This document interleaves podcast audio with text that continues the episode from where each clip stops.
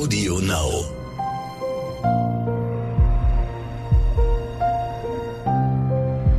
Verbrechen von nebenan. True Crime aus der Nachbarschaft.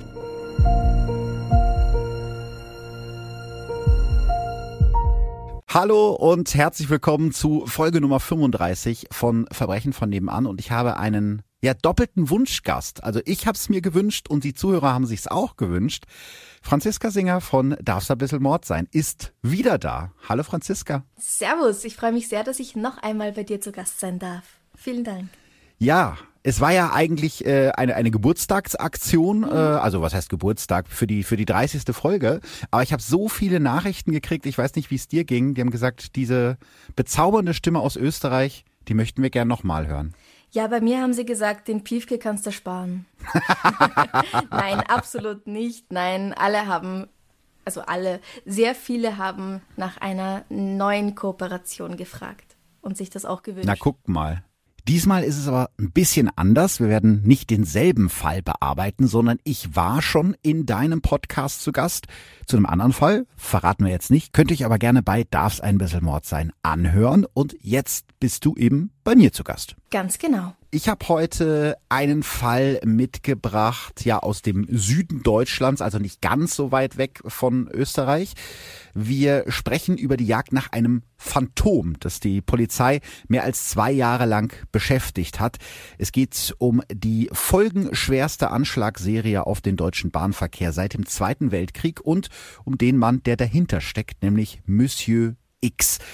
Am Ende der Folge gibt's übrigens wieder ein Experteninterview, dieses Mal mit einem Sprachprofiler. Der hat sich darauf spezialisiert, in Erpresserschreiben Hinweise auf den Täter zu finden. Also, falls ihr euch für dieses Thema interessiert, gerne ans Ende der Folge springen. Nee, bitte nicht ans Ende der Folge springen, weil dann verpasst ihr den Fall. Ja, das wäre schade. Also wenn ihr noch Zusatzmaterial wollt, so ist es richtig formuliert, dann gerne am Ende der Folge gibt es ein Interview. Triggerwarnung brauchen wir dieses Mal zum Glück nicht, aber spannend wird's natürlich trotzdem. Bist du bereit? Ich bin gespannt, ich bin bereit. Lass uns loslegen. Sehr gut. Es ist der 25. August 1976, morgens um 5.26 Uhr. Der Güterzug rattert an diesem Sommermorgen mit rund 75 kmh über die Gleise. Rechts und links ziehen Bäume in der Dämmerung vorbei. Für Lokführer Wilfried Schuster ist es ein Tag wie jeder andere.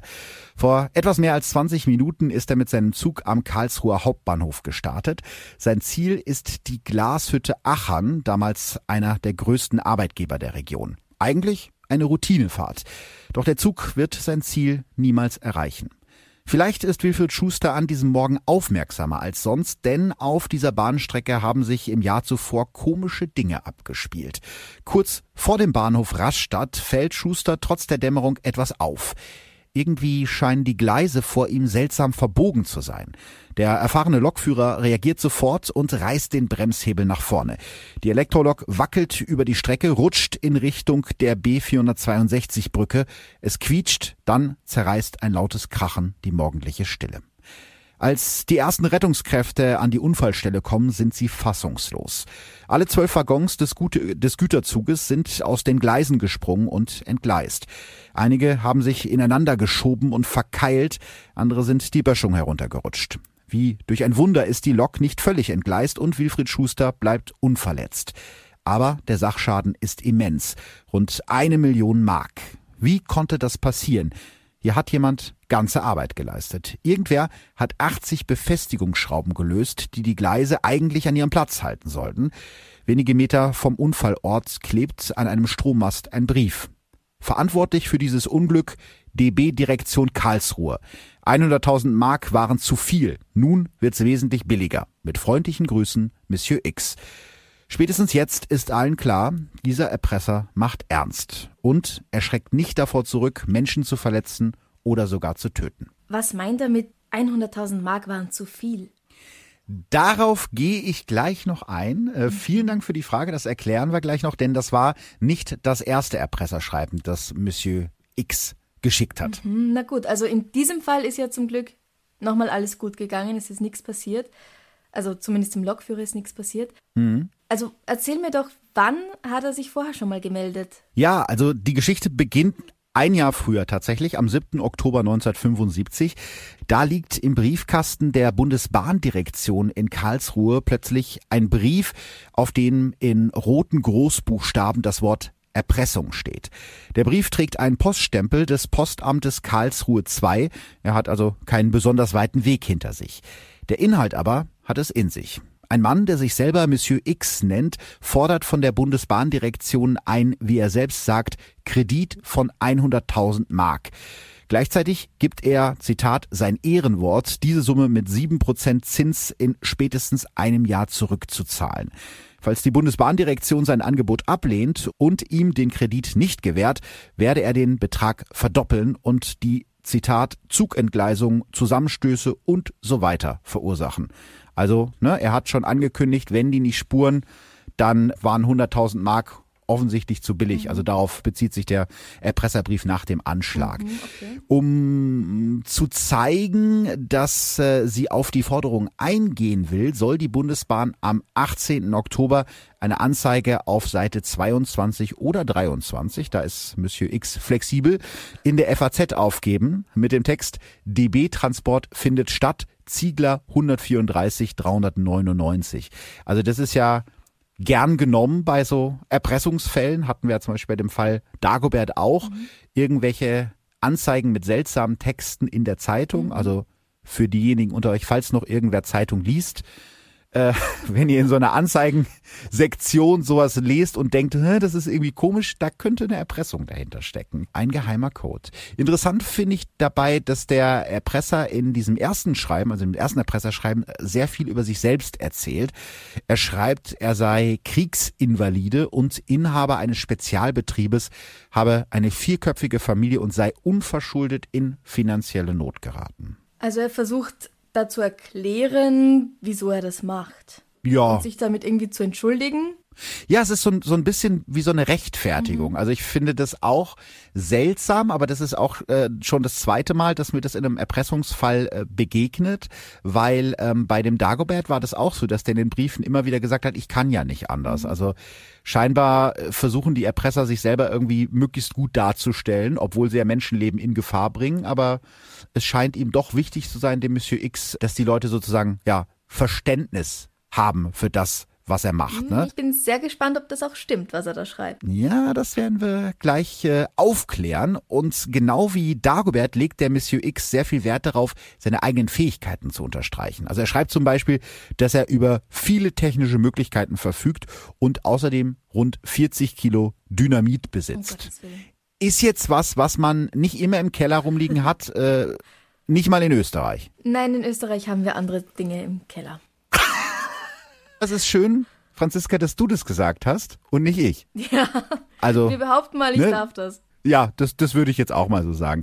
Außerdem, was ich auch interessant finde, schreibt Monsieur X, dass er keine Menschenleben verschont und dass er schon in den nächsten Tagen mit einer, Zitat, winzigen technischen Demonstration zeigen will, wozu er fähig ist. Mhm. Und das macht er dann? Ja, und zwar schon direkt am nächsten Tag, am 8. Äh, Oktober 1975, der D-Zug Mozart. Da haben wir wieder ne, einen Österreicher. Der pendelt wie jeden Tag seit elf Jahren zwischen Wien und Paris. 14 Stunden und 40 Minuten braucht der Zug für diese Strecke. Neben dem Orient Express gehört Mozart zu den wichtigsten Schienenverbindungen zwischen den beiden europäischen Metropolen. Zwischen den beiden deutschen Städten Karlsruhe und Pforzheim bremst der Zug plötzlich auf freier Strecke ab, eine sogenannte Zwangsbremsung. Relativ schnell findet sich der Grund dafür. An drei Fahrleitungsmasten hat jemand dünnen Stahldraht über die Gleise gespannt, der sich im Bremsgestänge der Lok verfangen und zu der Zwangsbremsung geführt hat. Außerdem hat jemand eine Warnblinklampe auf die Schienen gestellt. Wenn ich jetzt raten soll, würde ich sagen, das war vielleicht unser Herr X. Das war so. Äh, man könnte meinen, dass du einen True Crime Podcast hast, wenn ich so deinen detektivischen Scharfsinn so betrachte. ja, du hast natürlich recht, es war Monsieur X. Und einen Tag später, nach dieser Demonstration am 9. Oktober, bekommt die Bundesbahndirektion ein weiteres auf Schreibmaschine getipptes Erpresserschreiben, in dem sich Monsieur X zu der Zwangsbremsung bekennt. Außerdem erklärt er, dass er schon zwei Tage vorher bei Bruchsal testweise eine Warnblinklampe auf die Schienen gestellt hat, die aber von einem Zugführer übersehen und überfahren wurde.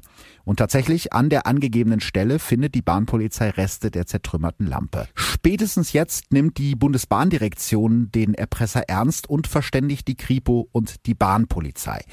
Wie von Monsieur X gefordert, schaltet sie die Anzeige in der FAZ und ein Katz-und-Maus-Spiel beginnt. Eigentlich will sich Monsieur X am 29. Oktober telefonisch im Gasthof Stadt Wien melden. Mhm. Schau, schon wieder äh, taucht Österreich auf. Der ist aber nicht in Wien, sondern in der badischen Stadt Achern und äh, da sollen dann am Telefon die Details der Geldübergabe geklärt werden. Aber das Telefon bleibt still.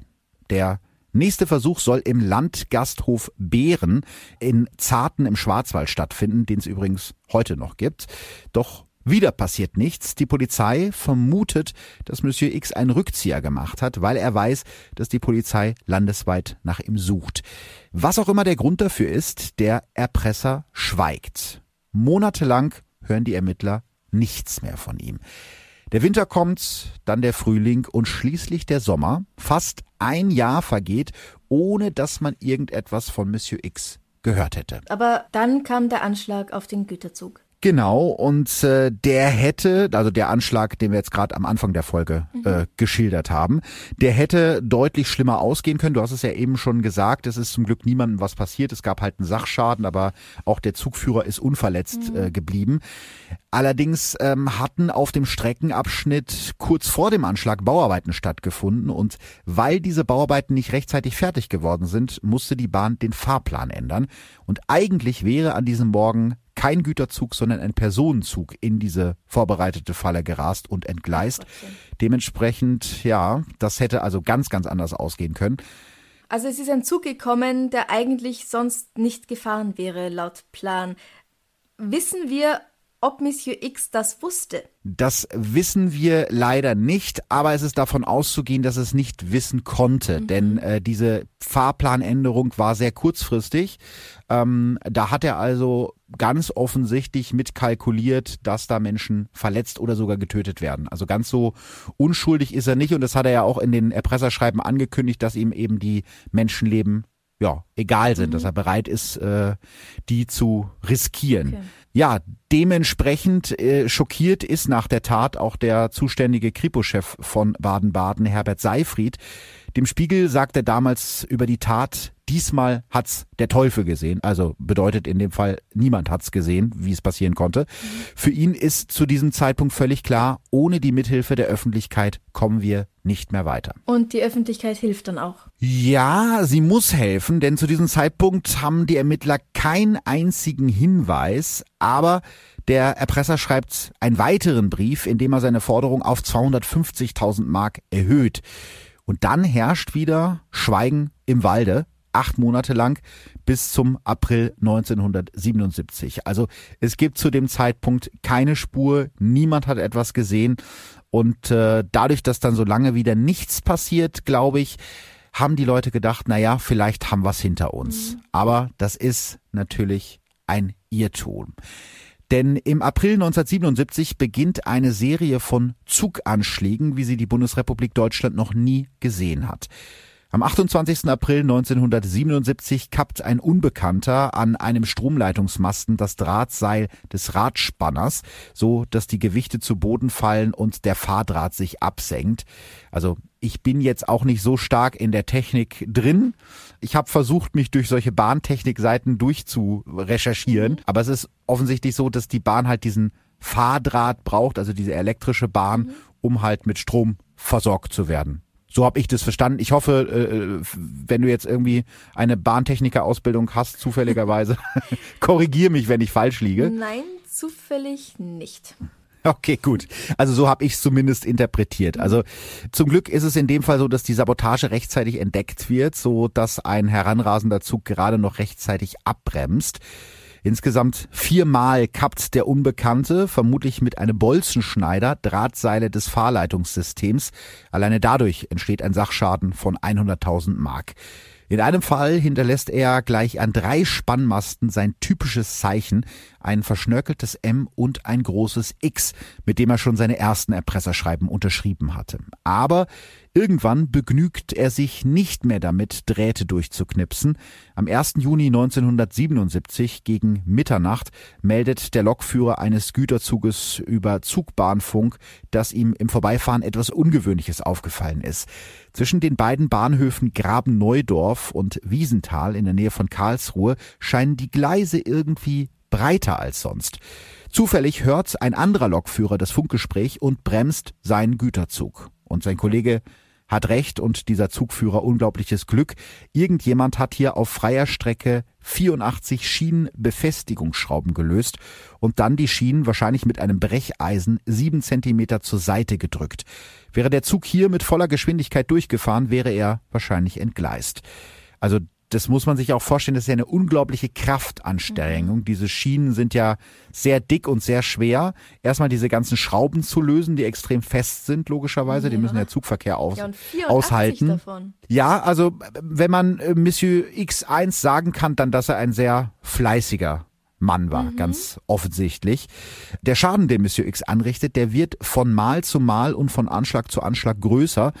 Es dauert nicht mehr lange, bis Menschen verletzt werden. Wie er es ja eigentlich schon angekündigt hatte, dass ihm das wurscht ist. Ja, genau. Also dieses Mal äh, trifft es den Italia Express. Es ist der 17. Oktober 1977, etwa zehn Minuten vor Mitternacht auf dem westlichen Gleis der Rheintalstrecke vor dem Bahnhof Riegel am Kaiserstuhl. An Bord des Zuges, der von der dänischen Hauptstadt Kopenhagen nach Rom fährt, sind etwa 120 Passagiere, die meisten von ihnen italienische Gastarbeiter und ihre Familien, außerdem sieben Beamte der Bundesbahn, so hieß die ja damals noch. Die Elektrolok beschleunigt die zwei Schlaf- und zehn Sitzwagen auf etwa 140 kmh, denn der Zug hat etwas Verspätung. Diese paar Minuten werden vielen Menschen an Bord später das Leben retten. In einer Kurve in der Nähe der Kleinstadt Kenzing gerät die Lok des Schnellzuges ins Schleudern. Dem Lokführer gelingt es noch, die Bremse zu ziehen, dann wird er auf den Boden geschleudert. Durch die Vollbremsung springen sämtliche Waggons aus den verbogenen Schienen, Metall quietscht auf Metall. Ein Wagen reißt sich los und schleudert über den Bahndamm auf die angrenzende Wiese, wo er umstürzt. Zwei andere Wagen kippen um und liegen quer auf den Schienen. 19 Menschen werden zum Teil schwer verletzt, aber das Unglück hätte noch viel schlimmer ausgehen können. Wäre der Italia Express pünktlich gewesen, wäre auf dem gegenüberliegenden Gleis ein entgegenkommender Zug in die Trümmer des Italia Express gerast und hätte viele Menschen getötet. So bleibt es nur, in Anführungsstrichen, bei einem Sachschaden von knapp 1,7 Millionen Mark. Der Unbekannte hat am Unglücksort auf 20 Metern Länge in stundenlanger Arbeit irgendwann nach Einbruch der Dunkelheit insgesamt 132 Schrauben gelöst und in der Kurve die inneren Schienen gelöst, so dass der Zug entgleisen musste. Und da muss man an der Stelle vielleicht mal sagen, es ist vielleicht gar nicht so schlecht, dass die Bahn zumindest in Deutschland, öfter mal unpünktlich ist. Ja, in diesem Fall war das lebensrettend. Das war äh, tatsächlich so. Ich weiß nicht, ist, ist es in Österreich wahrscheinlich auch so, dass die Bahn nicht immer ganz pünktlich kommt, oder? Jetzt fahre ich seit vielen Jahren nicht mehr sehr viel Zug. Aber man ah, kennt okay. auch hier Verspätungen, ja. Durchaus. Gut. Also das nächste Mal, wenn du mal wieder Zug fährst und der Zug kommt etwas später, denk dir, wofür auch immer es gut war. Ja, ja, ja genau. Okay. Wieder hängt auch in diesem Fall in der Nähe des Unglücksortes ein hellbrauner Zettel an einem Mast. Zitat, verantwortlich für dieses Unglück ist die Bundesbahndirektion in Karlsruhe, so steht es auf dem Zettel. Außerdem geht Monsieur X in seinem Erpresserbrief auch auf die Lösegeldsumme ein. Zuerst hatte er ja 100.000 Mark gefordert, später erhöht er seine Forderung auf 250.000. Bezogen auf den Schaden von mittlerweile mehr als drei Millionen Mark, den er durch seine Anschläge bisher angerichtet hat, schreibt Monsieur X ja ein bisschen hämisch, nun wird's wesentlich billiger. Spätestens jetzt ist den Ermittlern klar, sie müssen Monsieur X schnellstens stoppen, denn sonst werden die ersten Menschen sterben. Mm, ja, es wäre billiger natürlich dem Erpresser Geld zu zahlen, als dann immer den Schaden zu bezahlen, aber so kann man es ja einfach nicht machen. Ja, stell dir vor, es würde jeder so denken, dann würde ja jeder Erpresser damit durchkommen. Ne? Das ist ja. Das wäre nicht ganz richtig. Also gut, Sie wissen spätestens jetzt, dass Sie ihn stoppen müssen und da haben Sie doch bestimmt einen Plan. Wie sieht denn der aus? Naja, ein Plan. Ich sag mal so, wenn die Polizei keinen Plan hat, so kenne ich das aus meiner Arbeit als Journalist, also wenn sie dir nicht wirklich sagen können, was sie für eine Spur verfolgen, weil sie vielleicht auch gar keine haben, dann wird immer gerne gesagt, wir ermitteln in alle Richtungen. Also Ne? Das ist, wenn gar nichts geht, wird in alle Richtungen ermittelt. Geleitet wird die Suche nach Monsieur X von der Staatsanwaltschaft Baden-Baden. Kripo-Chef Herbert Seifried glaubt, dass der Erpresser irgendwelche Verbindungen zur Bundesbahn haben muss, weil der Unbekannte über so viel Insiderwissen verfügt. Vielleicht steckt hinter Monsieur X ja ein ja, kleiner, unwichtiger Bahnbeamter, den es gar nicht so sehr ums Geld geht, sondern der einfach nur mal zeigen will, was er technisch drauf hat. Die Kripo überprüft daraufhin rund 500 aktive und pensionierte Bahnbeamte ohne Erfolg. Ja, nicht nur technisch, sondern auch körperlich, wenn der da über 100 Schrauben immer wieder losmacht. Aber was ist mit den Angaben, die Monsieur X in seinem ersten Erpresserbrief selbst über sich gemacht hat? Genau, Konkurs und mhm, Schulden und, genau. und diese ganzen Sachen. Ja, das prüft die Polizei natürlich auch, wobei man ja bei Erpresserbriefen immer nicht so ganz genau weiß, wie, wie wahr die sind. Die äh, Angaben in dem Brief waren, und das ist ungewöhnlich, relativ präzise. Monsieur X spricht in dem Schreiben von 80.000 Mark Schulden. Die Kripo fragt deshalb sowohl bei den Industrie- und Handelskammern äh, als auch bei den Gerichtsvollziehern in der Gegend nach. Die Ermittler führen im Anschluss sogar vier Hausdurchsuchungen durch bei Leuten, die eine ähnliche Schuldenhöhe hatten. Aber auch die bringen keinen Ermittlungserfolg. Das Gerede über die Schulden und den Konkurs waren also wahrscheinlich nur weitere Finden des Erpressers. Kripoleiter Seifried ist schwer genervt. Immer wieder stellt er Polizisten zur Überwachung der gesamten Rheintalstrecke ab. Und das ist die Strecke zwischen Mannheim und Basel. Die ist jetzt nicht ganz kurz. Bis zu 100 Beamte überwachen die Strecke vor allem nachts, ohne dass sie auch nur eine klitzekleine Spur von Monsieur X finden. In einem Interview seufzt Seifried, der Mann wirft uns ab und zu einen Brocken hin, um uns zu beschäftigen. Und äh, für die Ermittler das Allerschlimmste, Monsieur X macht sich über ihre Misserfolge lustig. Kurz nach dem Anschlag auf den Italia Express fahndet die Polizei nach einem verdächtigen Fahrzeug, das in der Nähe des Tatortes gesehen wurde. Also da glauben sie, dass sie eine Spur haben zu Monsieur X. Daraufhin äh, schreibt der Erpresser am 7. November 1977 einen weiteren Brief, dieses Mal abgestempelt in Mannheim. Und in dem Brief schreibt er, selbst der Dümmste müsste jetzt gemerkt haben, dass es ernst ist. Es ist völlig sinnlos, nach einem Auto zu suchen, denn Monsieur X fährt mit dem sichersten Verkehrsmittel der Gegenwart, der Eisenbahn. denn ja, es geht noch weiter. Denn wenn er drin sitzt, dann entgleist der Zug bestimmt nicht. Ja, natürlich. Er hat einen etwas schrägen Sinn für Humor, der Monsieur X, ja. möchte ich mal gern sagen. Er kann nur hoffen, dass es keine Nachahmer gibt. Das stimmt, das hat er wahrscheinlich in seinem schlauen Plan nicht mhm. bedacht, weil wenn jetzt ein anderer durch ihn auf die Idee kommt, äh, vielleicht auch Züge entgleisen zu lassen und er sitzt vielleicht gerade selber drin, dann hat sich das Problem Monsieur X vielleicht von selbst erledigt. Dann schaut es ein bisschen blöd aus für ihn, ja. Ja, genau. Keiner hätte das so schön sagen können wie du. ja, außerdem geht er in dem Brief auch noch auf die von ihm geforderte Lösegeldsumme von 250.000 Mark ein. Also das ist etwas, was in den Briefen immer wieder vorkommt. Die Viertelmillion wird gegenüber den sonst zu befürchtenden Schäden eine Bagatelle sein. Mehr als 250.000 Mark will ich sowieso nicht, denn Geld verdirbt nur den Charakter. Ja, naja, sein Charakter ist ja schon verdorben. Das finde ich auch eine sehr interessante Wahrnehmung, wenn man äh, Menschen in Gefahr bringt und sie vielleicht äh, ja möglicherweise sogar töten mhm. äh, kann, sich dann Sorgen zu machen, dass Geld vielleicht den Charakter verdirbt er ist eine seltsame Type. Das, das ist schon so. Und was ich äh, besonders frech fand, in einem seiner ersten Erpresserbriefe legt Monsieur X eine schwarze Tasche bei, die für eine mögliche Geldübergabe genutzt werden soll. Und als die Ermittler die Tasche untersuchen, sind sie sehr überrascht, denn in der Tasche stecken 200 Mark, die da eigentlich gar nicht reingehören, die Monsieur X da wohl reingesteckt hat. Und in dem dazugehörigen Brief schreibt der Erpresser ja ganz gönnerhaft für die Spesen bei der Übergabe. Ach, wie nett von ihm. Er denkt sogar an die Klammkassen der Polizei. Ja. Das ist wirklich Äußerst ne? höflich, könnte man jetzt sagen. Ja, oder frech, oder frech. je nachdem. Ne? Ja. ja, also auf jeden Fall hat der geheimnisvolle Monsieur X, darauf können wir uns, glaube ich, einigen, sichtlich Spaß daran, mit den Ermittlern zu spielen. Wahrscheinlich auch deshalb konzentrieren sich die Ermittler mehr und mehr auf die insgesamt elf Erpresserbriefe und vor allem auf ihre Schrift. Sie werten mehr als 1000 Schriftproben von Schreibmaschinen aus, um herauszufinden, welche Maschine Monsieur X benutzt. Mhm. Das war der Vorteil an Schreibmaschinen. Die haben, glaube ich, ich habe mir da mal so eine Reportage drüber angesehen. Es gibt Leute, die sich wirklich nur mit sowas beschäftigen. Mhm. Du kannst anhand des Schriftbildes relativ genau bestimmen, welche Marke ist das, welches Modell und teilweise sogar welche individuelle Schreibmaschine, weil da irgendwie mal eine Taste leicht versetzt ist mhm. oder so. Das ist ganz, ganz irre. Bei Druckern geht es heutzutage aber auch so ähnlich, glaube ich. Richtig, das wusste ich vor der Recherche auch nicht. Du kannst es bei Druckern auch relativ individuell nachvollziehen. Ich dachte, ausgedruckt ist ausgedruckt, das ist aber nicht so. Da geht's auch später nochmal in dem Interview mit dem Sprachprofiler drum. Das habe ich durch dieses Interview gelernt. Also das ist äh, spannende Geschichte. Also Kommen wir mal zurück zu diesen Schreibmaschinen schreiben. Die Ermittler versuchen halt rauszufinden, was für eine Schreibmaschine Monsieur X benutzt. Und bald fällt ihnen dabei auf, dass der Erpresser mindestens drei verschiedene Schreibmaschinen benutzt. Das heißt, ihm ist der Gedanke vielleicht auch selber gekommen. Mhm, gefinkelt, gefinkelt. Ist gefintelt sowas wie geschickt? Gefinkelt. Gefinkelt, was ist das? Ja, geschickt, ja. Ah, okay. Gefinkelt? Ja. Guck mal, wieder was gelernt. Ich sag das immer. Gibt's das Wort nicht?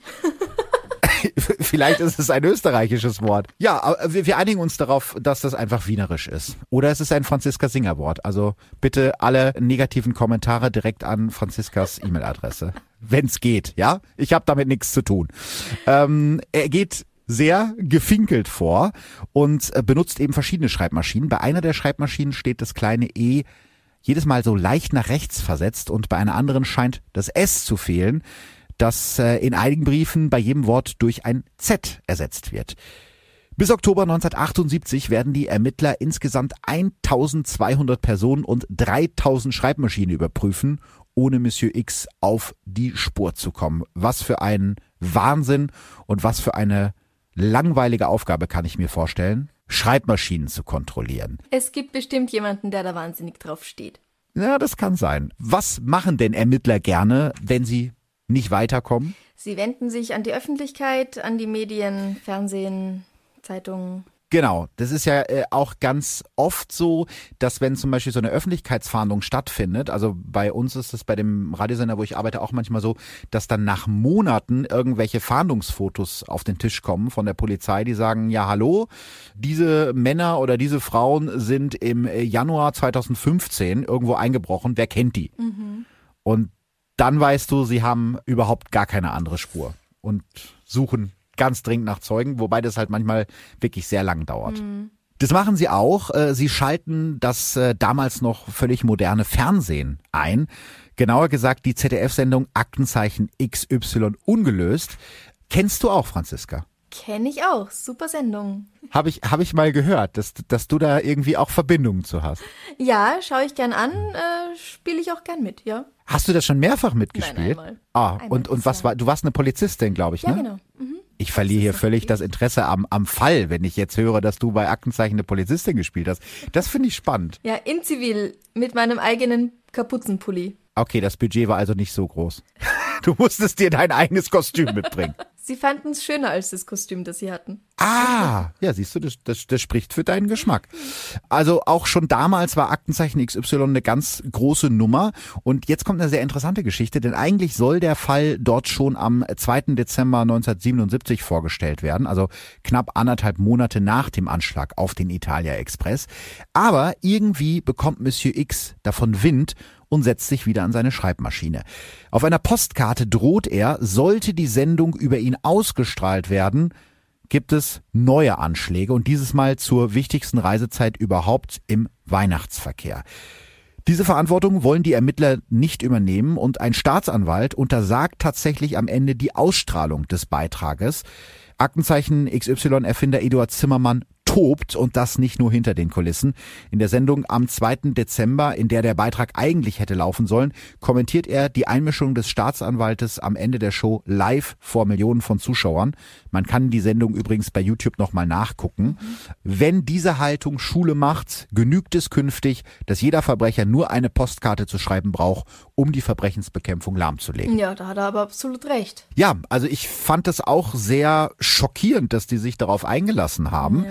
Allerdings nicht lange. Irgendwann gibt der Staatsanwalt danach und sechs Wochen später, am 20. Januar 1978, läuft der Fahndungsaufruf nach Monsieur X bei Aktenzeichen als fünfter Fall. Also doch. Ja, also doch, genau. Äh, der Druck wurde dann wohl doch zu groß.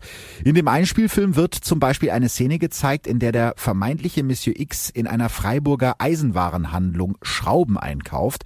Wahrscheinlich für einen seiner Anschläge, so vermuten es die Ermittler. Der junge Verkäufer kann der Polizei den Verdächtigen beschreiben. So entsteht ein Phantombild, das an diesem Abend über Millionen Fernsehbildschirme flimmert. Es zeigt einen Mann mit zurückgekämmtem dunkelblonden Haar, etwa 40 bis 45 Jahre alt mit schmalen Lippen. Außerdem spielt Eduard Zimmermann eine Tonbandaufnahme eines Anrufes von Monsieur X ein. Das große Phantom spricht, ja, ich habe mir die Aufnahme natürlich angehört, hoch, also die Stimme ist irgendwie verstellt und so fast krächzig, also wie so manchmal in Hörspielen so ältere Damen sprechen, so ungefähr so, ja, und hat dabei einen badischen Dialekt, das ist auch ganz interessant. Nach der Sendung gehen rund 700 Hinweise ein. Das ist selbst für einen so prominenten Fall bei Aktenzeichen XY eine ganze Menge. Trotzdem fehlt aber immer noch die heiße Spur, die die Ermittler zum Phantom Monsieur X führen könnte. Also die ganzen Hinweise sind jetzt nicht so, dass man direkt wen in Verdacht hätte. Das Interessante ist, es gibt längst einen Hinweis auf den Erpresser, allerdings ohne, dass es irgendwer gemerkt hätte. Wie wie geht das? Ja, der Hinweis liegt seit Monaten beim baden-württembergischen Verfassungsschutz, allerdings ohne, dass er mit dem Fall Monsieur X in Verbindung gebracht wird. Alles beginnt Ende November 1977. In der französischen Stadt Straßburg gibt's ein Junge im Hotel de Roanne, mitten in der Altstadt, direkt am Straßburger Münster, einen Brief ab. Der Brief ist auf Deutsch und an einen Herrn Ziegler adressiert. Erinnerst du dich an den Namen Herrn Ziegler? Ziegler und dann war so eine Nummer in diesem ersten Erpresserbrief, oder? Ja, ja, genau. Der, der Name Ziegler taucht, wie du gerade schon gesagt hast, schon im ersten Erpresserschreiben auf. Es ist ja der Deckname, unter dem sich die Bundesbahn via Anzeige in der FAZ mit dem Erpresser in Verbindung setzen soll.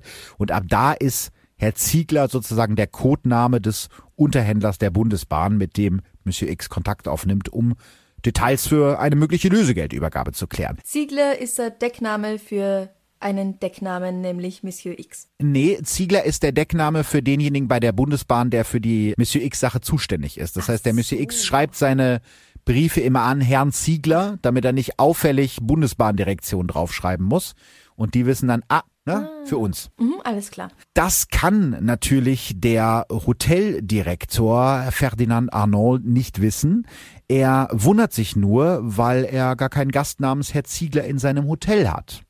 Also ruft er, weil er offensichtlich ein sehr misstrauischer Hoteldirektor ist, die französische Geheimpolizei an. Die Geheimpolizei. Nicht einfach nur die mhm. Polizei, sondern die Geheimpolizei. Wegen einem Brief. Mhm. Ja, äh, ich glaube, heute kommt einem das komisch vor, aber das muss man mhm. wahrscheinlich vor dem Hintergrund der damaligen Zeit sehen. Knapp zwei Monate vorher hatten Terroristen der RAF den deutschen Arbeitgeberpräsidenten Hans-Martin Schleyer entführt und ermordet. Die Geheimdienste in Deutschland und in den Nachbarländern sind also zu diesem Zeitpunkt in allerhöchster Alarmbereitschaft und gehen eigentlich ja jedem Hinweis nach. Die Geheimpolizei reagiert dann auch tatsächlich und äh, kommt in das Hotel, öffnet den Brief und stellt fest, dass es sich um ein Erpresserschreiben handelt. Ja, danach verschließen sie den Umschlag wieder und geben ihn an Hotelier Arnold zurück. Der bekommt den Auftrag, die Augen offen zu halten, falls der Brief von irgendwem abgeholt wird. Das heißt, sie wissen, okay, es geht um irgendeine Erpressung. Könnte sein, dass das was mit RAF oder so zu tun hat. Wir warten erstmal ab und beobachten, was passiert. Mhm. Vier Tage später ist es dann soweit. Ein Mann taucht an der Rezeption des Hotels auf, stellt sich als Herr Ziegler vor und holt den Brief ab. Hotelchef Arnold macht jetzt das, was ihm später eine Belohnung von mehr als 100.000 Mark einbringen wird. Er schleicht dem Unbekannten hinterher und notiert sich das Kennzeichen des Autos, in das Herr Ziegler, bitte denkt euch Anführungsstriche, hineinsteigt. FR CE 295. Das ist also ein deutsches Kennzeichen. Richtig, der Unbekannte kommt von jenseits der Grenze aus Freiburg, das ist ja nicht so weit weg von Straßburg. Dieses Kennzeichen übergibt er an die französische Geheimpolizei und die geben die Infos auch an die Kollegen in Deutschland weiter.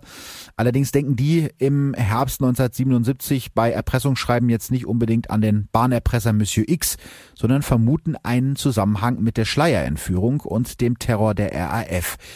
Also landet der Hinweis mit dem Kennzeichen als einer von vielen beim Verfassungsschutz Baden-Württemberg in Stuttgart. Ja, und weil es eben so viele Hinweise gibt, liegt er da erstmal ein paar Monate, weil den rätselhaften Brief irgendwie niemand zuordnen kann. Also offensichtlich haben die beim Verfassungsschutz nicht unbedingt Aktenzeichen XY geguckt. Sonst hätten sie gewusst, wo das vielleicht äh, hingehört. Mhm. Nur durch Zufall ähm, ändert sich das dann, als ein Mitarbeiter des Verfassungsschutzes den Beitrag äh, über Monsieur X in einer Wiederholung im Fernsehen sieht. Da macht's bei ihm auf einmal Klick und am 17. Februar 1978, also knapp einen Monat nach der Erstausstrahlung des Falls im TV, meldet sich der Verfassungsschützer bei der Sonderkommission in Baden-Baden die halten sich erst gar nicht mit der Observation des Verdächtigen auf, sondern nehmen den Mann namens Hermann Kraft direkt fest. Das heißt, Verdachtsmoment ist dieser Brief, ist das Kennzeichen und die gucken nicht erst, ist er das, ist er das nicht, könnte er was damit zu tun haben. Nein, die nehmen den einfach mal direkt fest. Mhm. Hermann Kraft heißt er. Mhm. Und was ist das für ein Typ? Ja, eigentlich ein sehr unauffälliger Typ. Man findet kaum etwas über ihn heraus. Hermann Kraft wird 1927 in Thüringen in Saalfeld geboren. Seine Jugend verbringt er in verschiedenen westdeutschen Städten. Nach einer Lehre als Buchdrucker zieht er 1952 im Alter von 25 Jahren nach Freiburg im Breisgau. Dort stellt er in einer Hinterhofwerkstatt Zubehör für Aquarien her, das er mit seinem alten Ford Kombi an seine Kundschaft ausliefert. Richtig viel Geld verdient er damit nicht. Er hat ein paar tausend Mark Schulden, aber eben nicht 80.000, wie Monsieur X damals geschrieben hat. Er spielt leidenschaftlich gern Roulette und ist regelmäßig Gast in der Spielbank im benachbarten Baden-Baden. Kraft ist verheiratet und hat einen Sohn. In seiner Freizeit versucht er sich offenbar als Schriftsteller. So wird bei ihm das Fragment eines selbstgeschriebenen Science-Fiction-Romans gefunden, das einige Übereinstimmungen mit den Erpresserbriefen aufweist. Mhm. Was zum Beispiel? Ja, Kraft schreibt zum Beispiel das Wort Computer durchgehend mit K und nicht mit C. Gut, damals gab es noch nicht so viele Computer ja, wahrscheinlich. Mhm. Und er macht so interessante Fehler, dass er das Wort beziehungsweise abkürzt und zwar nicht BZW, wie man das abkürzen mhm. würde, sondern BEZW. Also das sind so Fehler, die sich durchziehen und die eben auch in den Erpresserbriefen vorkommen. Außerdem ist der etwas eigenbrötlerische Hermann Kraft ein leidenschaftlicher Tüftler. Auch das scheint zum mysteriösen Monsieur X zu passen. In seiner Werkstatt entdecken die Ermittler Vierkanteisen, die den zu U-förmigen Bügeln zurechtgebogenen Lokfallen des Monsieur X sehr ähneln. Tatwerkzeuge oder gar eine der drei Schreibmaschinen, mit denen die Erpresserbriefe geschrieben wurden, finden die Ermittler aber nicht. Also richtige Beweise gibt's nicht, nur Indizien. Trotzdem sind sie sich sicher, nach insgesamt 13 Anschlägen, 2500 überprüften Personen und fünf gescheiterten Geldübergaben haben sie Monsieur X endlich gefasst. Naja, also so sicher ist es ja dann eigentlich nicht. Du siehst nicht so überzeugt aus. naja, es weist einiges auf ihn hin, aber wenn dieser Hermann Kraft wirklich der gesuchte Monsieur X ist, Warum setzt er sich dann der Gefahr aus, einen Erpresserbrief, den er ja angeblich eh selbst geschrieben hat, vier Tage später wieder aus dem Hotel selbst abzuholen? Das ist die Frage, die ich mir heute noch stelle, weil das eigentlich komplett unlogisch das, ist. Ja, es entbehrt jeglicher Logik. Richtig. Allerdings findet darauf damals auch niemand eine Antwort, weder bei den Ermittlungen noch später beim Prozess gegen ihn. Also das bleibt eines der größten Rätsel in diesem Fall. Äh, Kraft selber äh, hat eine Erklärung dafür, aber dazu komme ich gleich. Im Februar 1979, also ein Jahr nach Krafts Festnahme, startet im Schloss von Rastatt der Prozess gegen ihn. Selbst der damalige Oberstaatsanwalt Hachling gibt zu, dass da ein reiner Indizienprozess auf ihn zukommt. Zitat, niemand hat gesehen, wie Monsieur X die Schrauben an den Schienen gelöst hat. Mhm. Da hat er recht. Und genau das ist das Problem der Anklage.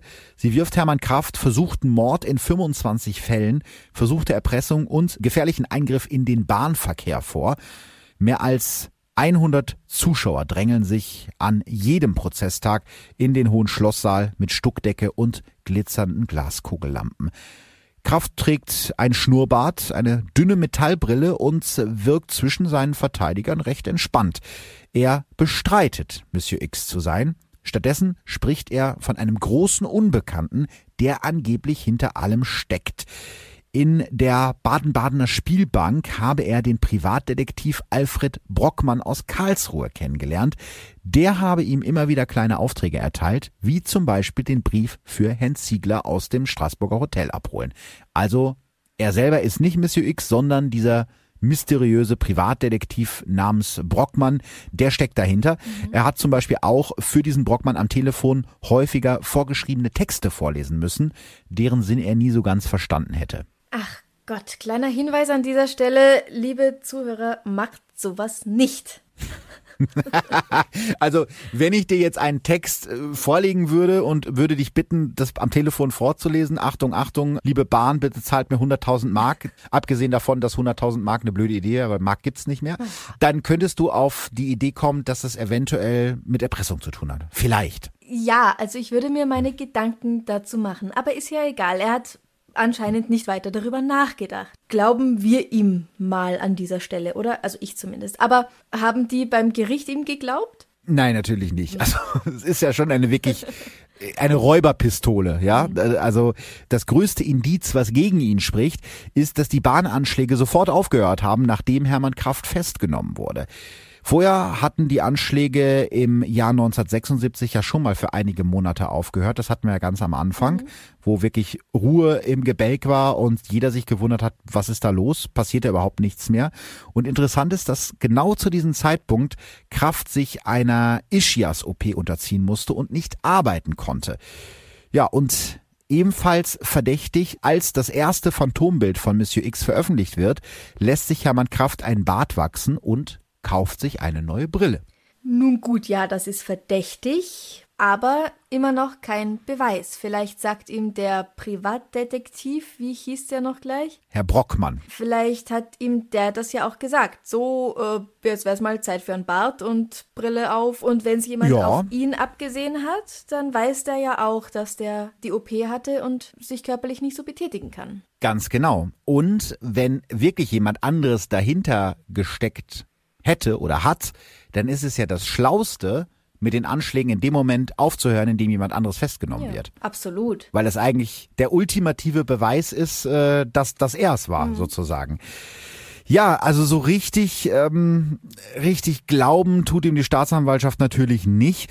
Sie haben auch noch ein paar andere Indizien, die sie anführen, und zwar winzig blaue Lackpartikel, die sowohl an Krafts Kleidung in seinem Wagen als auch an zwei Tatorten gefunden wurden. Die nennt der Oberstaatsanwalt im Prozess sogar Pfeiler der Anklage, also ein bisschen melodramatisch. Außerdem sind natürlich dann wirklich sehr, sehr, sehr kleine Pfeiler in dem Fall. Ja, außerdem führen sie natürlich die auffälligen Rechtschreibfehler wie Computer mit K an, die sowohl in den Erpresserbriefen als auch in den Schriftproben von Hermann Kraft auftauchen. Da war sein Fehler, dass er diesen Science-Fiction-Roman angefangen hat und zu Hause hat liegen lassen. Ja, jetzt könnte man wieder sagen, wenn ich einige Sachen von dir gelesen habe, weiß ich schon, was du für blöde Fehler machst. Franziska, du wirst mir mit jeder Folge unheimlicher. Ach, Gottchen. ja, du hast recht, klar. Wenn da jemand anderes dahinter steckt, der ihn gut kennt, besser kannst du das eigentlich nicht, nicht vorbereiten oder mhm. nicht, nicht planen. Allerdings glaubt die Staatsanwaltschaft auch ein Motiv gefunden zu haben, nämlich die Spielsucht von Kraft. Der 52-Jährige hat sich ein eigenes Spielsystem fürs Roulette ausgedacht, das allerdings nur mit sehr hohen Einsätzen funktioniert. Und genau dieses Geld, so wirft es ihm die Staatsanwaltschaft vor, wollte er sich von der Deutschen Bundesbahn ja borgen. Viel Mehr hat die Anklage allerdings nicht in der Hand. So ist sich der junge Mitarbeiter der Freiburger Eisenwarenhandlung, der Monsieur X Schrauben verkauft haben will, am Ende gar nicht so sicher, ob das wirklich Hermann Kraft war. Und auch die ziemlich tiefe Stimme des Angeklagten passt nicht so richtig zu der hohen Stimme des Anrufers der Tonbandaufnahme, die auch bei Aktenzeichen XY eingespielt wurde. Eine Analyse der Speichelspuren an den Briefmarken der Erpresserbriefe ergibt, dass Monsieur X und Hermann Kraft dieselbe Blutgruppe haben, nämlich null. Wobei man dazu sagen muss, dass das auf ungefähr 37 Prozent aller Menschen in Deutschland zutrifft. Also richtig krasser Beweis ist das jetzt auch nicht. Ja, A und Null haben die meisten in Deutschland. Ja, und dann ist ja eben noch die Frage, woher soll der Hermann Kraft all das Wissen über die Bundesbahn, die Züge und die Streckenführung gehabt haben? Denn die einzige Verbindung zur Bahn, die die Ermittler finden, ist, dass Krafts Vater früher Arbeiter der Reichsbahn der DDR gewesen sein soll. Also reicht jetzt nicht aus, um sich so gut mit Bahnkram auszukennen mhm. eigentlich. Ja, also alles in allem gibt es in diesem Verfahren, das insgesamt zwölf Verhandlungstage dauert, wenig handfeste Beweise, aber viele, ich nenne sie mal seltsame Zufälle. Mhm. Der Spiegel schreibt damals wie ich finde, ganz treffend kurz vor dem Urteil, so viele Zufälligkeiten, das wäre am Ende ein super Zufall. Ja, stimmt natürlich, aber es gibt auch Dinge, die einfach dagegen sprechen, dass er es war, finde das ich. Das stimmt. Also, okay, wie sieht am Ende das Urteil aus? Er bekommt lebenslang tatsächlich. Mhm. Der Vorsitzende Richter spricht Hermann Kraft im März 1979 in allen Anklagepunkten schuldig. Die Verteidigung hatte in ihrem Plädoyer Freispruch gefordert die Staatsanwaltschaft sogar zweimal lebenslang. Zweimal lebenslang. Aber das geht doch gar nicht in Deutschland, oder? Das gibt's doch nur in den USA. Damals ging das in Deutschland noch, das wusste ich vorher auch nicht. Erst äh, sieben Jahre später, im Jahr 1986, wird das deutsche Strafrecht reformiert. Seitdem wird aus mehreren lebenslangen Freiheitsstrafen meist dann eine lebenslange Haftstrafe als Gesamtstrafe gebildet. Urteile wie zweimal lebenslang sind seitdem nicht mehr zulässig, aber es hat's bis dahin gegeben. Hermann Kraft nimmt das Urteil schweigend hin. Während der mehr als einstündigen Urteilsbegründung lässt sich Kraft keine Emotionen anmerken. Seine Verteidiger legen gegen das Urteil Einspruch ein, aber das Bundesverfassungsgericht lehnt die Revision am 30. August 1979 ab. Damit ist das Urteil gegen Hermann Kraft rechtskräftig. Also jetzt muss er ins Gefängnis. Auch wenn wir Zweifel haben. Genau, er muss ins äh, Gefängnis. Und was ich so traurig finde an dem Fall, sollte er denn unschuldig sein, mhm. was wir ja nicht genau wissen, ist, dass sich einfach für ihn das komplette Leben zum Schlechten verändert. Ich meine, dass es nicht schön ist, in, ins Gefängnis zu kommen, ist, ist logisch, aber mhm. im Prinzip wird sein ganzes Leben zerstört, ja. Nach der Verurteilung trennt sich seine Ehefrau von ihm. Ein Jahr später lässt sie sich scheiden und auch seinen eigenen Sohn sieht er nach dem Urteil nie wieder. Weißt du, wie alt der Sohn ist? Das konnte ich nicht rausfinden, wie alt er ist. Also äh, später ist er logischerweise erwachsen, da spricht er dann nochmal drüber, aber ich glaube, er ist zum Zeitpunkt, als das Urteil fällt, noch recht klein. Mhm. Und äh, Hermann Krafts Geschäft für Aquarienzubehör geht nach einigen Monaten pleite. Auch irgendwie logisch, weil er sich ja nicht drum kümmern kann. Er sitzt dann seine Haftstrafe ab, die wird später verkürzt auf 18 Jahre. Dabei sitzt er in verschiedenen Gefängnissen und zwar nacheinander in Stuttgart-Stammheim, in Bruchsal bei Karlsruhe und zuletzt in Dietz bei Limburg. Und in der Haft schreibt er zwei Bücher, ein Sachbuch mit dem Titel Die immer erfolgreiche Justiz und ein Roman mit dem Titel Der Mondscheinattentäter. Bis zuletzt sucht er nach einem Verlag, der die beiden Bücher veröffentlicht. Er findet aber keinen. Ganz im Gegensatz zum damaligen Oberstaatsanwalt, der 1980 über den Fall und die Ermittlungen das Buch Der Eisenbahnattentäter Monsieur X von der Spur zum Beweis veröffentlicht. Wobei ich jetzt schon allein den Titel fragwürdig finde, weil Spuren hatten sie viele, Beweise, Beweise hm. eher weniger. Und äh, das Buch löst heftige Diskussionen aus, denn noch nie hat in Deutschland ein amtierender, also ein noch amtierender Oberstaatsanwalt ein Buch über einen eigenen Fall veröffentlicht. Noch dazu über einen Fall, bei dem das Urteil so umstritten war. Das Justizministerium in Baden-Württemberg ist sauer. Sie haben äh, tatsächlich erst durch die Veröffentlichung von dem Buchprojekt erfahren. Allerdings äh, bringt das am Ende nichts, also diese ganze Öffentlichkeit und der ganze Streit. Am Ende wird das Buch ein mittelmäßiger Erfolg. Ja, und dann ist Monsieur X im September 1993 nochmal ein großes Thema in ganz Deutschland. Denn drei Monate vorher hat Kraft einen Antrag gestellt, seine Haftzeit von 18 auf 16,5 Jahre zu verkürzen. Also sie war ja schon verkürzt worden. Mhm. Er wollte sie weiter verkürzen lassen.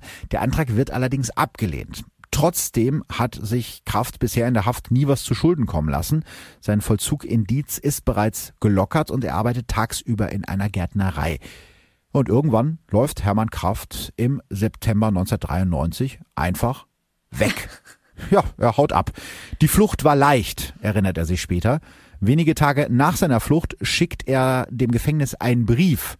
Und äh, auch das zeigt wieder seinen etwas seltsamen Humor. Er schreibt als Absender drauf, Hermann Kraft, Gefangener AD, also Gefangener außer Dienst der JVA Dienst. Und ja, in dem Brief beteuert er ein weiteres Mal, dass er unschuldig ist. 16,5 Jahre Haft hätte er ertragen können, aber 18 Jahre, das sei zu viel. Also das ist die Begründung, dass er ausbricht. 16,5 Jahre, okay, 18 Jahre, zu viel. Ich glaube, jeder Monat ist zu viel. Wenn du wirklich unschuldig im Gefängnis sitzt, auf jeden ja, Fall. Also es fühlt sich ah, zu viel an. Wobei ich mich wirklich frage, wenn ich jetzt schon so lange im Gefängnis gesessen habe. Ob es dann nicht wurscht ist. Ob es dann nicht wurscht ist, noch die anderthalb Jahre noch auszuhalten. Ja, ähm, er ist abgehauen, ihm war es zu viel, er hat es nicht mehr ausgehalten und wieder wird bei Aktenzeichen XY nach ihm gesucht, doch dieses Mal ohne Erfolg. Kraft gelingt es tatsächlich, sich erfolgreich vor der Polizei zu verstecken. Er schläft im Freien unter einer Plastikplane oder übernachtet bei Freunden, die ihn decken.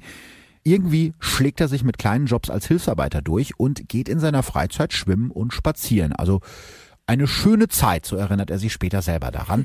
Warum er damals abgehauen ist, wird er später gefragt und darauf antwortet er, ich war nicht sicher, ob ich in ein paar Jahren noch lebe. Also hat er gedacht, jetzt oder nie. Allerdings geht ihm irgendwann das Geld aus und er findet auch keine Jobs mehr. Ist natürlich schwierig, wenn du offiziell gesucht wirst mhm. und wahrscheinlich auch keinen Personalausweis und keine Versichertenkarte hast. Also taucht er im Februar 1996 nach zweieinhalb Jahren auf der Flucht vor der JVA Freiburg auf, klingelt an der Pforte und bittet freundlich und höflich darum, wieder inhaftiert zu werden. Das ist ja der Wahnsinn. Wie lange ist er denn vor seinem Ausbruch im Gefängnis gesessen? Das müssten ziemlich genau diese 16,5 Jahre ah, äh, okay. äh, gewesen sein, die er gehofft hat oder nach denen er gehofft hat, wieder freizukommen. Also er hat mhm. jetzt wirklich nur noch eine ganz geringe Reststrafe eigentlich zu verbüßen. Ja, und die muss er die jetzt noch absitzen? Oder länger in Haft gehen? Nee, äh, auch das ist was, was ich durch den, den Podcast gelernt habe. Gefängnisausbruch ist in Deutschland nicht strafbar. Also du kannst ausbrechen und wenn sie dich dann nach wieder eingefangen haben, dann musst du halt einfach deine Reststrafe absitzen. Aber es ist jetzt nicht so, wenn man sagt, hier, äh, Frau Singer ist ausgebrochen aus dem Knast, dafür kriegt sie nochmal fünf Jahre. Das passiert nicht. Also wenn du jetzt natürlich auf deiner Flucht einen Wärter verletzt mhm. oder wenn du Sachbeschädigung begehst, dann müsstest du dich natürlich dafür verantworten. Aber wenn du jetzt wie im Fall von Hermann Kraft einfach aus der Gärtnerei rausspazierst und sagst auf Wiedersehen und verletzt keinen und machst nichts kaputt, dann bekommst du dafür keine Strafe. Okay, dann geht's aber da weiter, wo du aufgehört hast, quasi. Genau. Mhm. Er muss die, die restlichen Jahre seiner Haftstrafe absitzen. Das sind so knapp zweieinhalb noch an der Stelle. 19 99 wird Hermann Kraft nach Verbüßen seiner Haftstrafe entlassen. Er lebt fortan ein ruhiges Leben in einer kleinen Einliegerwohnung irgendwo in einem Ort bei Freiburg, ohne, das habe ich nachgelesen, Bahngleise in der Nähe. Das fand ich ein ganz interessantes Detail. Und erst 2007 hört man wieder was von Hermann Kraft. Patrick Müller, Reporter der Badischen Zeitung, recherchiert damals an einem Artikel zum Anschlag auf den Italia Express, der damals genau 30 Jahre her ist. Und obwohl Hermann Kraft nicht im Telefonbuch und auch nicht im Internet steht, gelingt es Patrick Müller, den Mann zu finden. Ich habe mit Patrick Kontakt aufgenommen, weil mich der Artikel natürlich neugierig gemacht hat und habe ihn gefragt, wie er das geschafft hat. Er stand nicht im Telefonbuch. Übers Internet war er auch nicht zu finden. Er hatte aber vergessen, beim Einwohnermeldeamt seiner Gemeinde eine Übermittlungssperre zu beantragen. Irgendwann stand sein Name in der Badischen Zeitung unter der Rubrik Wir gratulieren mit dem Wohnort. Und ab da war es sehr einfach, ihn zu finden. Ich habe angerufen und gefragt, sind Sie der Hermann Kraft, der damals als Monsieur X verurteilt wurde? Und der hat ja gesagt. Hermann Kraft stimmt einem Interview zu unter einer Bedingung. Patrick Müller soll seinen Namen ändern, sonst würden ihm die Leute die Scheiben einschmeißen. Seine Nachbarn haben keine Ahnung, dass der freundliche ältere Herr, der da ziemlich bescheiden von 300 Euro Rente im Monat lebt, mal in ganz Deutschland als Monsieur X bekannt war. Patrick, wie hast du diesen Mann erlebt? Extrem vorsichtig und extrem misstrauisch. Er wollte reden, er wollte seine Geschichte erzählen, aber er hatte gleichzeitig auch Angst, dass seine Identität enttarnt wird. Es war ihm sehr wichtig, die Kontrolle zu behalten. Noch bevor ich ihm die erste Frage stellen konnte, hat er mir ein Blatt Papier überreicht. Darauf stand Textvorschlag. Ich musste den Empfang quittieren. Seinem Vermieter hat Hermann Kraft erzählt, dass er mal im Knast war, doch der hatte kein Problem damit. Das fand ich wahnsinnig nett und ich bin dankbar dafür, erzählt er in dem Interview. Sein Leben bestehe aus Spazierengehen, Einkaufen und Fernsehen. Viel Kontakt mit anderen hat er nicht, aber damit hat er sich abgefunden. Zitat Einige frühere Bekannte meiden den Kontakt mit mir, andere wiederum suchen ihn, und wer mich nicht mag, der soll's eben sein lassen, erzählt er dem Reporter. Auch zu seinem Sohn hat er bis zum Schluss keinen Kontakt mehr. Leider, sagt er und schiebt dann direkt hinterher, ich will auch keinen haben. Er hat seinem Vater nie geschrieben und ich rutsche nicht auf Knien vor meinem Sohn. Hermann Kraft hat viele Berichte und Zeitungsartikel über seinen Fall behalten, alle fein säuberlich abgeheftet in einem roten Aktenordner. Wieder erzählt er die Geschichte von dem mysteriösen Privatdetektiv Alfred Brockmann, also er bleibt auch all die Jahre später noch bei der Geschichte. Mhm. Also der Brockmann, der in Wirklichkeit Monsieur X war und äh, das erzählt er erst mit brüchiger und dann mit immer festerer Stimme. Der habe erzählt, er jage Verbrecher und brauche Hilfe und ich, Idiot, hab's geglaubt. Nochmal zurück zu dir, Patrick. Du hast lange an dem Fall recherchiert und du hattest die Chance, mit Hermann Kraft selbst zu sprechen. Glaubst du ihm diese ganze Geschichte, dass er nur Handlanger von diesem mysteriösen Herrn Brockmann war? Sagen wir es mal so, es hat nicht gereicht, das Gericht zu überzeugen. Und es hat mich auch nicht überzeugt. Sieben Jahre nach dem Interview, im Jahr 2015, stirbt Hermann Kraft im Alter von 87 Jahren. Er hat bis zum Schluss behauptet, dass er nicht Monsieur X war. Was glauben denn wir? Nach so einer langen Zeit, du beginnst auch selbst dran zu glauben. Also selbst wenn er Monsieur X war und er hat immer die Geschichte von diesem Herrn Brockmann erzählt, irgendwann verschwimmen Realität und, und Vorstellung und Geschichte und dann beginnt man auch selbst daran zu glauben. Also vielleicht war er dann mhm. tatsächlich davon überzeugt, dass er es nicht selbst war, obwohl er irgendwo ganz hinten im Kopf wusste, dass er es eigentlich schon war, aber die, die erfundene Geschichte war so im Vordergrund. Also ich lese da heraus, dass du ihm die Geschichte nicht wirklich abgekauft hast. Ich bin zwiegespalten, ganz ehrlich. Mhm. Ich kann mir schon vorstellen, dass es möglich ist, jemanden so als Puppe zu verwenden und dass er naiv war und einfach nicht nachgedacht hat, ich denke, es ist schwierig, sich vorzustellen, dass man so blöd ist. Ja. Und das alles mitmacht. Aber ja, ich glaube, es muss einem selbst sowas in die Richtung passieren, damit man das dann auch glauben kann, dass jemand anders halt auch so blöd ist, ja. Ja, es gibt ja oft auch Verbrechen, wo du nachher denkst, das kann doch nicht wahr sein. Ja. Das kann doch nicht wahr sein, dass sowas passiert. Und ja, also rein theoretisch bestünde die Chance, dass er wirklich von jemandem irgendwie manipuliert wurde in mhm. diese Richtung. Vor allem, weil die Beweislage so dünn war. Aber äh, man hätte ja dann zumindest irgendwelche Spuren von diesem Herrn Brockmann finden müssen. Da haben die Ermittler natürlich versucht. Und niemand kannte den, niemand hat den je gesehen, niemand hat von dem jemals gehört. Der Name existiert nicht. Naja, gut. Wenn du jetzt der Böse bist, ja, der Verbrecher in dem Ganzen, dann nennst du auch mhm. nicht deinen echten Namen. Das stimmt, aber da die sich ja zum Beispiel irgendwo getroffen haben in mhm. dieser Spielbank oder so, dann müsste es ja dafür wenigstens irgendwelche Zeugen geben. Damals gab es keine Überwachungskameras in den Casinos. Das ist natürlich auch wieder ein Argument. Ja, ich glaube, das hat sich natürlich heutzutage auch durch die verbreiteten Kameras und durch Smartphones und durch Handydatenerfassung auch alles ein bisschen geändert. Also ich glaube, heutzutage kannst du nicht mehr ganz so einfach verschwinden. Hm, das war ja in den 70ern. Ja, genau. Hm. Also da war schon noch einiges ganz anders als heute. Also gehen wir mal davon aus, dass Herr Kraft total reingelegt worden ist. Mhm. Wieso hat man nie wieder was gehört von Monsieur X danach? Du hörst ja nicht auf, Geld zu wollen, nur weil jetzt die andere Person im Gefängnis sitzt. Also er hätte sich ja irgendwas anderes überlegen müssen, wer weiß, vielleicht ist er auch wegen etwas anderem tatsächlich geschnappt worden und die Verbindung wurde einfach nie hergestellt. Das kann natürlich auch sein. Also wenn wir jetzt davon ausgehen, dass es einen wirklichen Monsieur X im Hintergrund mhm. gab,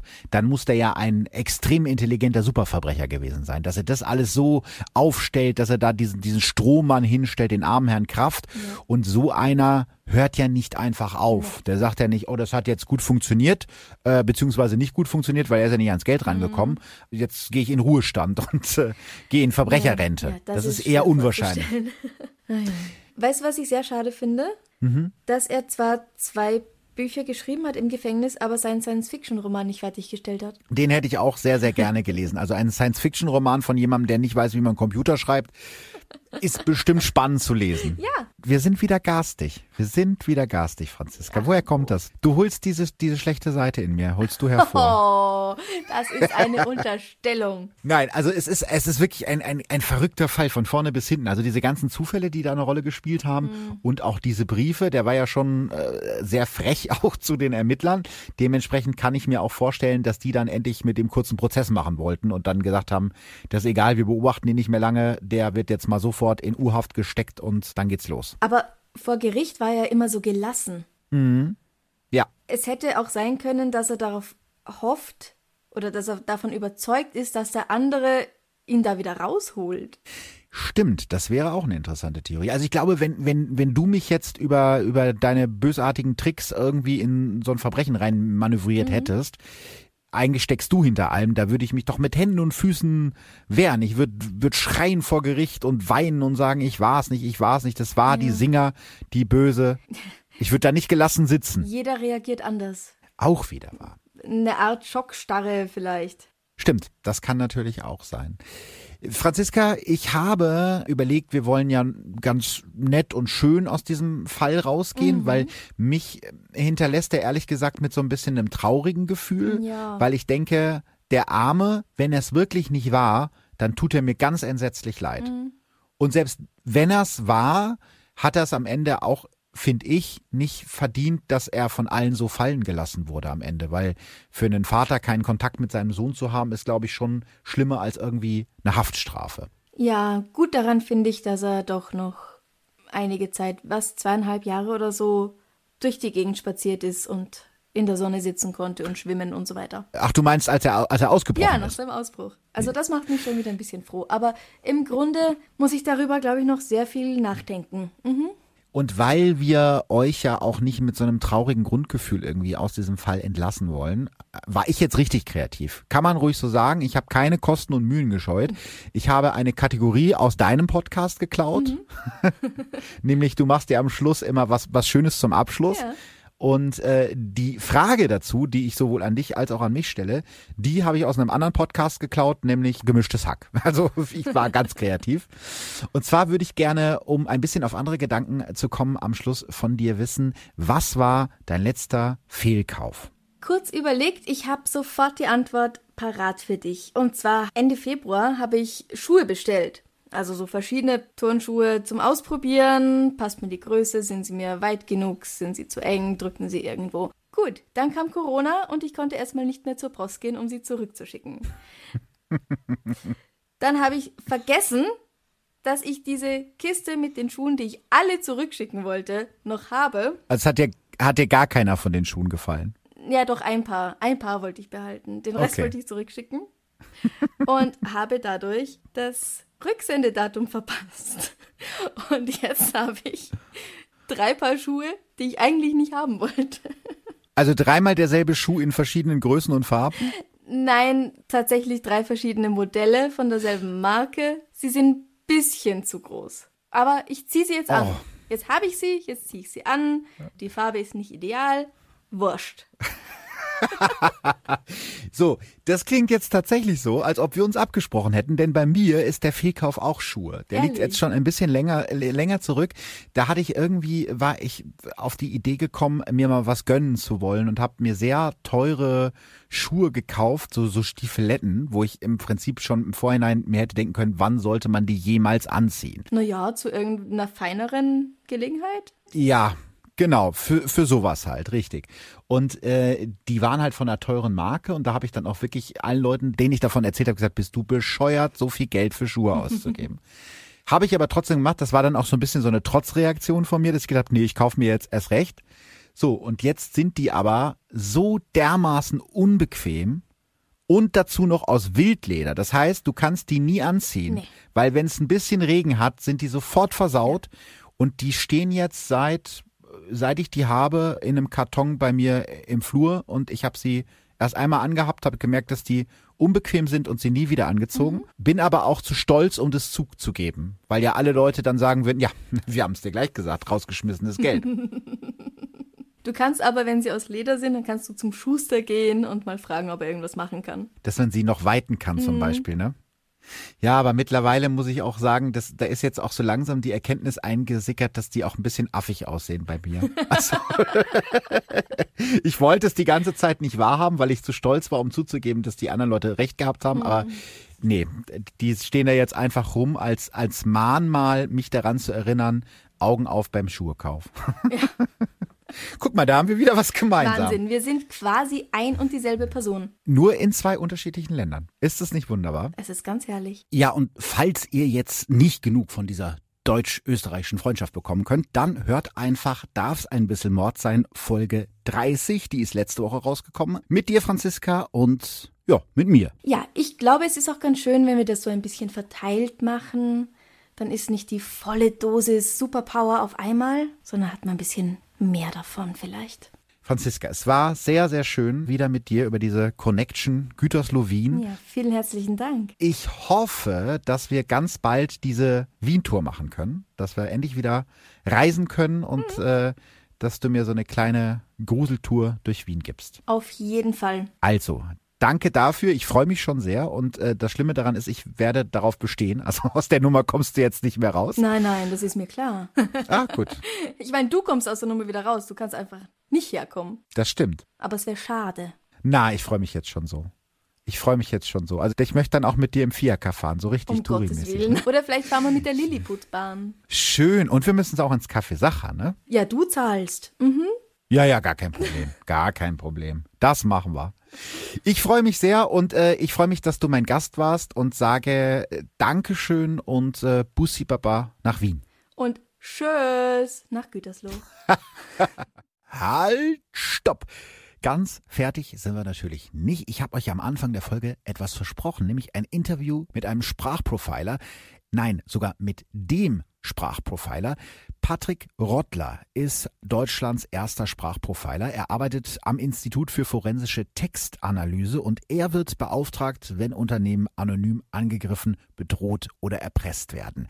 Sein Auftrag ist es, die Täter anhand ihrer Sprachmuster zu überführen und deshalb muss ich natürlich mit ihm über den Fall Monsieur X sprechen.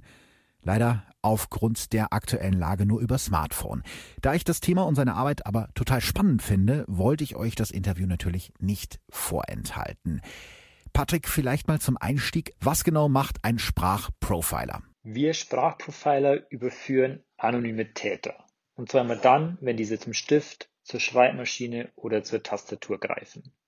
Wir analysieren Sprachmuster. Es geht uns also um die Wortwahl, um Grammatik, um Satzbau, Rechtschreibung und all die anderen Ebenen, die unsere Sprache so ausmachen. Das Medium, auf dem die anonymen Täter das machen, spielt für uns keine Rolle. Wir kommen immer dann zum Einsatz, wenn die Täter anonym bedrohen, wenn sie verleugnen oder erpressen. Unser Job ist es, die anonym Schreiben mit Vergleichstexten von Verdächtigen abzugleichen und diese im Idealfall dann als Urheber zu identifizieren. Monsieur X erzählt ja in seinem ersten Schreiben ziemlich viel über sich selbst, zum Beispiel, dass er Kriegsinvalide ist und unverschuldet in finanzielle Not geraten ist. Was sagt uns das aus deiner Sicht über den Erpresser? Solche Aussagen sind grundsätzlich immer mit Vorsicht zu genießen. Die Frage ist ja immer, stimmt das, was er uns sagt, wirklich oder handelt es sich dabei um eine Finte? Und aus Erfahrung kann ich sagen, dass konkrete und persönliche Angaben, also solche, die auf ihn als Person Rückschluss zulassen, in den meisten Fällen nicht ernst zu nehmen sind. Nichtsdestotrotz verrät uns Monsieur X durch seine Briefe viel über sich selbst. Und zwar nicht nur auf der Inhaltsebene. Was denn zum Beispiel? Er ist sehr mitteilungsbedürftig. Ganze elf anonyme Schreiben hat er im Laufe der Zeit verfasst. Und das, obwohl ein anonymes Schreiben ja immer auch ein Risiko für den Täter ist. Wenn der Autor jetzt diese Fläche nutzt, um über sich selbst zu sprechen, aus seinem Leben zu erzählen und seine Gefühlswelt darzulegen, dann deutet es schon in gewisser Weise auf einen ordentlichen Grad an Ego hin. Andere Erpresser würden solche Briefe nutzen, um ihre politischen Agenda zu erklären oder um ihre Sicht auf die Welt, nicht aber um über sich selbst zu sprechen. In diesem Fall ist auch interessant, dass die von Monsieur X angesprochene Kriegsverletzung und die finanzielle Not ja am Ende nichts anderes sind als Rechtfertigungsgründe für seine Taten. Und diese Gründe stehen, wenn man ehrlich ist, in keinem nachvollziehbaren Verhältnismäßigkeit zur Tat. Man könnte das jetzt so interpretieren, dass dem Autor auch in gewisser Weise ein Sinn für Logik fehlt, ein Sinn für Verhältnismäßigkeit und Rationalität. Also er scheint ein etwas verschobenes Realitätsverständnis zu haben. Die Ermittler damals haben ja mehr als 1000 Schriftproben von Schreibmaschinen verglichen, um herauszufinden, welche Maschine der Erpresser benutzt.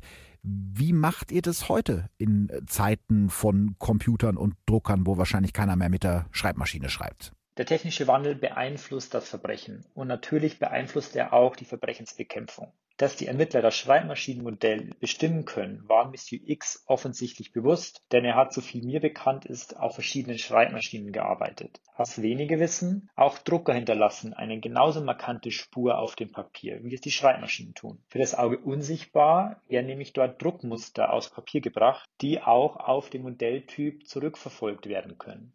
Die linguistische Zugriffsweise, mit der wir arbeiten, hat hingegen den großen Vorteil, dass sie unabhängig vom Schreibgerät ist. Uns ist egal, ob der Täter handschriftlich, per Schreibmaschine oder per Computer schreibt. Uns geht es um die Sprache. Und die braucht der Täter. Ein anonymer Täter muss kommunizieren. Und dann kommen auch wir ins Spiel. Wie aussagekräftig ist denn deiner Meinung nach die kurze Stimmprobe von Monsieur X, die bei Aktenzeichen XY eingespielt wurde? Ja, diese Stimmprobe ist mit Vorsicht zu genießen, denn in der Stimmanalyse kommt es extrem auf die Qualität der Audiodatei an. Am Telefon mit dieser Tonqualität von vor 40 Jahren, mit den Hintergrundgeräuschen und dann kommt noch dazu eine wahrscheinliche Verstellung des Sprechers, so ist kaum mehr möglich, eine belastende Analyse zu fahren. Für die Stimmprobe gilt also genau wie für jedes andere Beweismittel in der Forensik, die Qualität muss stimmen. Also alles in allem ist dieser Beweis in Anführungsstrichen nicht so viel wert. Lass uns doch mal ein bisschen über eure Arbeit sprechen. Wer sind denn eure Auftraggeber? Wir arbeiten in erster Linie für Unternehmen. Wenn sich das Personalkarussell dreht und Menschen übergangen werden, greifen diese schnell zur Tastatur. Meist ist dann ein gekränktes Ego das Motiv. Ein klassischer Fall wäre zum Beispiel, wenn rufständige Verleumdungen auftauchen und wenn mit Verrat von Betriebsgeheimnissen gedroht wird. Dann stellt sich für unseren Auftraggeber die Frage, wer steckt hinter diesen Briefen? Aber auch, mit wem aus meinem Team kann ich noch vertrauensvoll zusammenarbeiten? Und genau bei diesen Fragen helfen wir. Mit uns arbeiten Auftraggeber auch dann zusammen, wenn sie stille Ermittlungen haben möchten. Also wenn nicht die Staatsanwaltschaft die Akten aus dem Haus tragen soll. Wir arbeiten aber auch mit Behörden zusammen oder mit Privatpersonen, zum Beispiel im Falle von gefälschten Testamenten. Klar, das geht dann ziemlich schnell ins Geld. Du hast ja jetzt gerade schon das Internet als Tätigkeitsschwerpunkt zu eurer Arbeit angegeben. Was kann ich denn tun, wenn ich Opfer werde von Mobbing, von anonymen Drogen im Netz? Wenn man anonyme Post bekommt, egal ob das online ist oder im Briefkasten, ist erst einmal Ruhe angesagt. Panik hilft nicht weiter, im Gegenteil, wenn gerade in dieser ersten Panik Fehler begangen, die man später bereut. Es wäre fatal, die anonymen Nachrichten einfach zu löschen. Häufig haben nämlich Anzeigen wegen Stalking oder Mobbing genau das Problem, dass es keine Beweise gibt. Notiert euch, wann ein Brief ankam, wann eine Nachricht von welchem Account geschickt wurde. Bei digitalen Angriffen sollen immer Screenshots als Beweis gemacht werden. Notiert immer auch Datum, Uhrzeit und andere Umstände oder auch Zeugen. Bei mehrfachen Vorfällen macht es auch Sinn, eine Art Tagebuch zu führen, in dem jeder einzelne Vorfall mit den wichtigsten Informationen geschildert ist. Alles ist relevant, was später auch hilft, der Polizei Anhaltspunkte zu geben. Vielleicht kannst du uns mal ein konkretes Beispiel geben, wie ihr als Sprachprofiler jemanden anhand seiner Sprache überführt habt. Ja, spontan fällt mir da ein Fall aus Baden-Württemberg ein. Damals wurden mehrere anonyme Schreiben an die Redaktion der Lokalzeitung und an die Stadtverwaltung geschickt, in denen dem Stadtrat Verfehlungen vorgeworfen wurden. Solche Vorwürfe sind natürlich nicht ohne. Die Presse springt auf, das Landratsamt schaltet sich ein und als beschuldigter Bürgermeister gerätst du so sehr schnell in den Fokus der Öffentlichkeit. Die Vorwürfe waren bis auf wenige Kleinigkeiten auch haltlos. Eine persönliche Racheaktion schien deswegen auch allen Beteiligten als das zentrale Motiv dieser Attacke zu sein.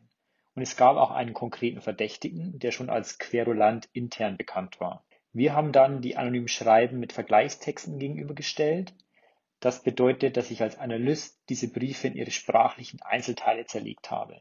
Mit Unterstützung eines Computerprogramms konnte ich so sprachliche Auffälligkeiten, Muster und auch systematische Fehler, die von besonders großer Signifikanz sind, ähm, herausfiltern. Zum Beispiel hatten beide Autoren immer wieder Adjektive fälschlicherweise groß geschrieben. Außerdem fanden sich in beiden Textgruppen Wortdopplungen, also zweimal das gleiche Wort innerhalb eines Satzes in unmittelbarer Nähe. Am Ende haben wir in diesem Fall mehr als 30 systematische Übereinstimmungen in der Sprache gefunden. Das Bild war am Ende recht eindeutig. In unserem Gutachten konnten wir am Ende den Verdächtigen mit hoher Wahrscheinlichkeit als Autor der anonymen Anschuldigungen ausweisen und so unserem Auftraggeber helfen. Dankeschön, Patrick. Mehr über deine Arbeit als Sprachprofiler lest ihr in deinem Buch. Das heißt Die geheimen Muster der Sprache von Patrick Rottler und Leo Martin. Und das Buch könnt ihr, wenn ihr euch für das Thema interessiert, ab sofort kaufen. So, das war's jetzt aber auch wirklich mit der Folge. Vielen Dank euch fürs Zuhören. Tschüss. Verbrechen von nebenan. True Crime aus der Nachbarschaft. Mehr Infos und Fotos zu unseren Fällen findet ihr auf unserer Facebook- und unserer Instagram-Seite. Hallöchen, ich bin's, Amius, und ich habe einen neuen Musikpodcast namens Schnick, Schnack, Schneu. Ich unterhalte mich mit den Stars von morgen. Es gibt Musik unplugged und Jam Sessions. Jules Ahoy war am Start, Lucy Licht und demnächst Horst Wegener. Der wird supported von keinem geringeren als Sammy Deluxe. Hört doch einfach mal rein bei Audio Now und überall, wo es Podcasts gibt. Audio Now.